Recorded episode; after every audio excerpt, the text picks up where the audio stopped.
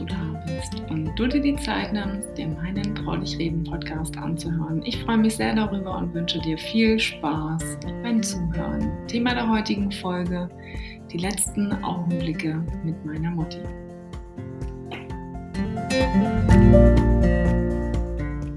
Nun stand es also fest, der Zustand meiner Mutti würde sich von nun an nicht mehr verbessern. Das gesagt zu bekommen von einem Arzt ist noch einmal etwas ganz anderes, als mit dieser Situation konfrontiert zu sein. Es verändert, wie ich finde, in meinen Augen beinahe alles. Auch wenn ich zugeben muss, dass ich vorher durchaus das eine oder andere Mal darüber nachgedacht habe, was wäre wenn ist es doch etwas ganz anderes, wenn dir das ein Arzt nochmal direkt face-to-face -face mitteilt. Und die Emotionen, die sich dann einstellen, sind gar nicht in Worte zu fassen. Der Verstand kann das, was dort gerade gesagt wurde, nicht mal ansatzweise realisieren. Wie denn auch? Es ging tatsächlich um das Leben meiner Mutti, um die engste Verbindung, die ich jemals hatte.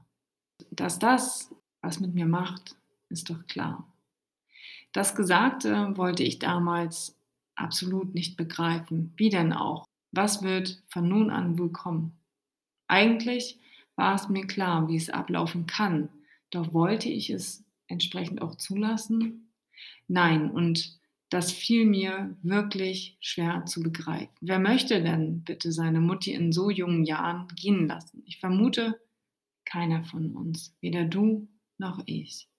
Und das zu akzeptieren, dass es keinen Ausweg und damit auch kein Zurück mehr gab, fiel mir wirklich zu Beginn nicht leicht. Ich durfte jedoch erneut etwas lernen. Ich lernte offen mit dem Thema Tod und auch mit dem Sterben umzugehen und statt mich von meiner eigenen Angst überwältigen und leben zu lassen, vertraute ich auf meine Intuition und stellte mir die Frage, was würde ich mir wünschen? Wie sollte mein Umfeld nun mit mir in dieser Situation umgehen? Was stellte ich dabei fest? Korrekt.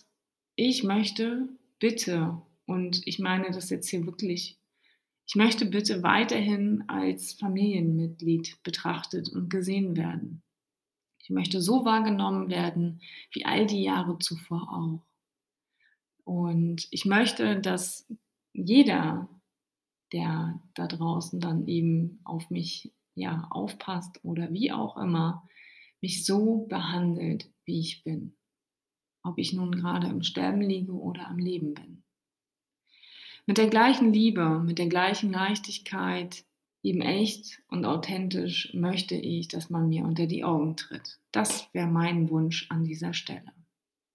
Das ist was, was ich mir aus vollstem Herzen für mich zum Beispiel wünsche. Dass mir bei der Vorstellung daran damals die Tränen in die Augen schossen, denke ich, ist auch dir klar. Was hat aber eben dieses in mir bewirkt? Ich möchte behaupten, in solch schwierigen Situationen bin ich durchaus über mich hinausgewachsen. Es war mir egal, was andere über mich dachten, denn alles, was ich tat, tat ich aus vollstem Herzen und aus Liebe heraus. Also begann ich meine Mutti jeden Tag aufs Neue genau so zu behandeln, wie ich es ein paar Zeilen zuvor gesagt habe. Ich machte es ihr schön, genauso wie der Rest der Familie es eben auch tat. Und das Pflegeteam, was wir ins Boot geholt hatten, also schon viele Jahre zuvor. Ich finde es essentiell, denn sind wir doch mal ehrlich, Haltung beeinflusst Haltung. Und wenn ich wie ein Schluck Wasser am Bette meiner Mutter gestanden hätte, na, wie hätte sich das dann wohl auf sie ausgewirkt? Und da doch mit einer positiven Stimmung hineinzugehen, auch wenn es vielleicht am Anfang schwer fällt. Ich weiß, dass das äh, ungewöhnlich ist, aber der Effekt ist durchaus schön zu sehen, auch bei dem Gegenüber. Meine Mutti hätte es rein gar nichts gebracht, wenn ich jeden Tag aufs Neue an ihrer Seite gesessen hätte und ich ihr mein Leid geklagt hätte. Im Gegenteil, es hätte sie emotional auf jeden Fall noch mehr belastet und sie wäre wahrscheinlich mit dieser Situation anders umgegangen, als sie es getan hat. Die emotionalen Momente, und da bin, will ich ehrlich sein mit dir, die hatte ich am Abend, wenn ich aus dem Zimmer raus war und ich mit der restlichen Familie zusammensaß. Was nicht heißen soll, dass ich mit meiner Mutti nicht geweint habe. Bitte nicht falsch verstehen. Auch diese Momente haben wir gemeinsam geteilt. Und das gehört auch definitiv mit dazu. Doch die Schwere wollte ich ihr nicht zusätzlich antun. Ich wollte nicht, dass sie sieht, dass wir auch traurig sind. Was habe ich gemacht? Wie bin ich vorgegangen? Jeden Tag fragte ich aufs Neue, worauf hast du heute Lust? Was magst du essen? Meist waren es kleine Dinge, die wir ihr noch Gutes tun konnten. Kleine Happen, da sie ja nicht mehr so viel zu sich nehmen konnte und bei sich behielt. Obst, Gemüse, Quinoa-Salat, Suppen, Säfte, all das, was sie so Schluck für Schluck oder Happen für Happen eben drunter schlucken konnte. Wir haben wirklich tolle Stunden miteinander verbracht. Wir haben gelacht, wir haben gemeinsam gelesen, wir haben Musik gehört, wir haben in Erinnerungen geschwelgt, ja, wir haben gemeinsam geweint. Klar habe ich auch noch die eine oder andere Frage gestellt, weil mir das wichtig war, dass vielleicht noch gewisse Themen angesprochen werden, für die es vorher keine Gelegenheit gab, aber die mir jetzt noch unter den Nägeln brannten. Jeder Einzelne hat seine ganz eigenen und individuellen Erinnerungen an diese Zeit mit meiner Mutti. Ich für meinen Teil wollte jedoch noch ein paar Fragen loswerden. Und so stellte ich diese zum Beispiel auch, wie die Frage nach dem, wie möchtest du jetzt beerdigt werden? Und ja, ich weiß, das ist eine kritische Frage, gerade auch in dieser Zeit. Stelle ich sie oder stelle ich sie nicht? Aber stell dir einmal vor, ich hätte sie nicht gestellt und ich wüsste gar nicht, was meine Mutti sich gewünscht hätte. Also nahm ich all meinen Mut zusammen und stellte diese Frage. Auch mit dem Wissen dahinter, dass es ein heikles Thema ist und vielleicht auch die Emotionen wieder aufbrechen können. Aber ich wusste, dass meine Mutti vorbereitet war, dass sie all ihre Sachen und Angelegenheiten gerade in so einem Fall ja in, über eine Patientenverfügung und auch über ein Testament festgelegt hatte. Also konnte ich hier ruhigen Gewissens auch dieses Thema ansprechen. Und ich muss ganz ehrlich sagen, ich bin ihr unendlich dankbar dafür, dass sie sich so entsprechend vorbereitet hat. Denn das hat natürlich enorm Druck rausgenommen, uns allen zum Glück. Und ich muss sagen, es ist hilfreich, aus vorangegangenen Todesfällen zu lernen. Was war da vielleicht anders oder was hätten wir vielleicht anders machen können? Und deswegen war mir das hier an dieser Stelle auch egal, denn mir war eins wichtig. Ich wollte, dass ihre Wünsche in irgendeiner Form noch berücksichtigt werden. Ich fragte, ob es irgendetwas gab, was wir beachten sollten im Hinblick auf ihre Beerdigung. Zu Beginn blieb bei allen, möchte ich mal meinen, äh, der Atem etwas stocken oder stehen, so nach Motto, wie kann sie jetzt diese Frage stellen?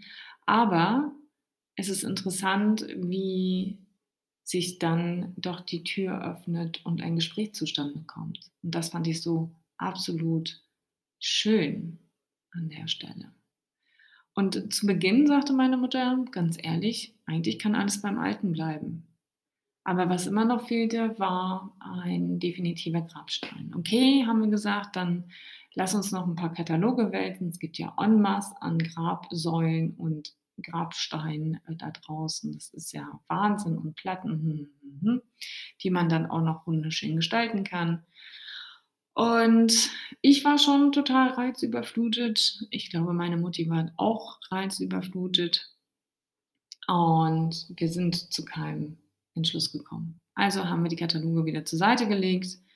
Und am nächsten Tag war ich echt überrascht, als meine Mutti dann tatsächlich ihren Wunsch äußerte und sagte, Kind, ganz ehrlich, ich möchte keine Urne. Ich habe ja eigentlich festgelegt, ich möchte verbrannt werden, aber ich habe mir heute Nacht überlegt, ich möchte das doch nicht. Denn ich habe in meinem ganzen Leben so oft gebrannt innerlich und meine Mutti meinte das im Hinblick auf, sobald sie Untersuchungen hatte, also im Klinikum, die PET-CTs ähm, durchgeführt worden sind, wobei Kontrastmittel in den Körper gespritzt wird, hatte sie immer das Gefühl, von innen heraus zu verbrennen. Und eines ihrer größten Wünsche war, nein, auf meiner letzten Reise möchte ich nicht verbrannt werden. Ich möchte eine Erdbestattung bekommen. Du kannst dir nicht vorstellen, wie froh ich war, dass wir genau dieses Thema angesprochen haben und sie hier nochmal die Entscheidung treffen konnte für sich, was sie schlussendlich doch möchte. Okay, also ein Sarg sollte es werden. Und dann kam aber immer nochmal die Frage nach dem, okay, was für ein Grabstein soll dann dort stehen? Oder soll es eine Säule sein?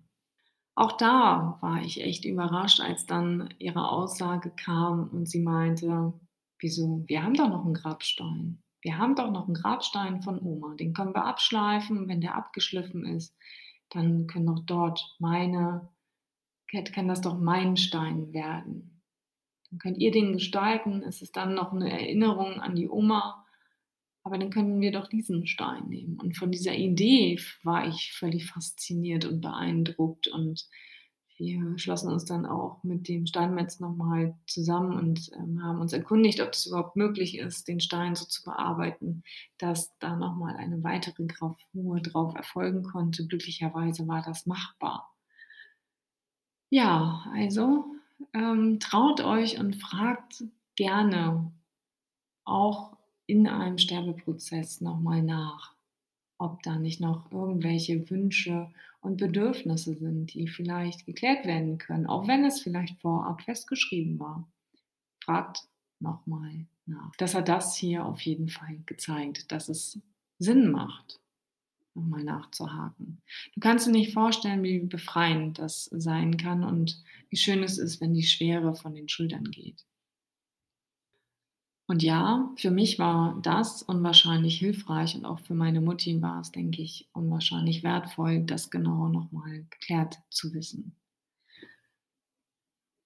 Ich erkundigte mich dann noch nach dem Spruch, der auf ihrem Stein stehen sollte. Den hielt ich fest. Der fand dann auch ähm, ja, Anwendung nachher, was ich total schön fand. Und du kannst dir nicht vorstellen, wie befreiend es sein kann, sich trotz all der Schwere in so einer Situation zu öffnen. Für mich war es unwahrscheinlich hilfreich, aber auch für meine Mutti und für den Rest der Familie. Unfassbar, dieser Moment, den wir hier gemeinsam erlebten. Mir fiel an dem Tag so ein Stein von den Schultern, das kannst du dir nicht vorstellen. Was mir noch in Erinnerung geblieben ist, ähm, bei dem Tod meines Opas, ähm, haben wir, glaube ich, über die Kleidung nicht mehr sprechen können, die er ja beim Tod oder äh, auf der letzten Reise hat tragen können. Und so lag es mir oder war es mir auch ein Bedürfnis, dieses Thema anzusprechen. Das tat ich dann auch entsprechend. Also fragte ich danach, Mensch Mutti, was möchtest du auf deiner letzten Reise tragen? Und du wirst erstaunt sein, was da alles kam. Vom Schmuck über den Lippenstift bis hin zu den Schuhen suchte ich alles heraus, was meiner Mutti am Herzen lag und was sie liebte. Ich habe dann tatsächlich eine kleine Modenschau veranstaltet, weil sie kam ja nicht mehr aus dem Bett. Also habe ich alle Sachen, die mir, ne, also sie hat mir gesagt, welche, welche Hose, in welcher Farbe, ähm, welche Bluse, in welcher Form sie gerne haben wollte. Und dann ja, finde dich einmal im Kleiderschrank zurecht und du wirst erstaunt sein, sicherlich geht es dir genauso, wirst du so einige Sachen dort finden. Und dann hatten wir Outfit zusammengestellt. Es war wirklich schön, weil es hat auch eine ganze Weile gedauert, die Sachen ähm, ja, zu finden. Aber umso schöner war es, als es dann zusammengestellt war. Somit wussten wir alle, okay, das wird sie am letzten Tag dann tragen und ähm, wir müssten uns damit nicht noch beschäftigen und irgendwas zusammensuchen, was ihr wahrscheinlich vielleicht nicht gefallen hätte. Ja. Was ihr aber auch noch ein Bedürfnis war, war einen Brief meines Vaters mit auf die letzte Reise zu nehmen, den mein Papa ihr geschrieben hatte. Du, ganz ehrlich, wenn sie das nicht erwähnt hätte, dann wäre er auch nicht mit auf die Reise gegangen. Also so solche Sachen sind so Kleinigkeiten und Feinheiten, die ähm, genau in solchen Momenten auch angesprochen werden dürfen. Ich bin froh, wie gesagt, dass wir das an der Stelle getan haben und dass ich mich getraut habe, das auch so durchzuführen. Das war so befreiend und erleichternd, das kannst du dir nicht vorstellen. Als die Themen vom Tisch waren, wurde sie auch immer ruhiger, als hätte jemand in ihr den Schalter umgelegt. Von nun an schlief sie viel und veränderte sich rein äußerlich beinahe täglich. Keiner wich ihr mehr von der Seite, denn wir alle wussten nicht, wann es so weit sein würde. Jeder Mensch ist anders und tatsächlich variiert ein Sterbeprozess und ja, auch das Thema Verabschiedung und Loslassen spielt hierbei eine essentielle Rolle. Auch ich musste das lernen, denn zu Beginn war ich nicht bereit, mich von ihr für immer zu verabschieden. Zu sehr hing ich an ihr und wollte sie nicht gehen lassen. Doch von Tag zu Tag begriff ich, wie wichtig es war, ihr eine wundervolle Reise zu wünschen und ihr zu sagen, dass es okay wäre, wenn sie jetzt gehen wollen würde. Ich erinnerte mich noch sehr gut an den Tag. Es war ein Freitag. Ich saß an ihrem Bett und streichelte ihren Arm. Als ich ihr sagte, dass ich nun in die Stadt fahren würde, um etwas einzukaufen. Keine Sorge, Papa, meine Tante und mein Onkel waren vor Ort, also war ich auch froh, dass ich kurz einmal durchatmen konnte. Ich tauschte den Platz mit meinem Onkel also konnte ich mich ruhigen Gewissens auf den Weg in die City machen. Ich besprach noch schnell die Einkaufsliste mit den anderen, als wir meine Mutti ein letztes Mal tief einatmen hörten. Und dann Stille. Sie nutzte die Pause, als ich raus war und mein Onkel reinkam, um leise und friedlich einzuschlafen. Der Moment war für mich echt krass. Kaum zu glauben, stürmten wir eine Etage nach oben zu ihr ins Zimmer, um festzustellen, dass sie es nun wirklich geschafft hatte. Unweigerlich stellten sich die Tränen ein und die Ratlosigkeit natürlich auch. Jeder brauchte einen kurzen Augenblick, um zu realisieren, was da gerade vor sich gegangen ist. Wir standen um ihr Bett wie gelähmt, streichelten ihren Arm und flüsterten ihr liebevoll zu, dass wir stolz sind, dass sie es jetzt nun geschafft hat und dass wir ihr eine wundervolle Reise wünschen, wohin auch immer diese gehen mag. Dieser Moment war ziemlich berührend, besonders für mich. Wohin ist das Leben nun unterwegs? stellte ich mir die Frage. Sieht und hört sie uns jetzt überhaupt noch? Fragen über Fragen polterten in meinen Kopf. Es war einfach nur Wahnsinn, dass das nicht aufhören wollte. Wir verweilten eine ganze Zeit an ihrem Bett, tauschten uns aus, lagen uns in den Arm und ließen uns Zeit mit all dem, was nun im Anschluss anstand. Von nun an hieß es ohne dich auszukommen, Mutti. Welche Herausforderungen dies mit sich brachte, erfährst du in den nächsten Podcast-Folgen.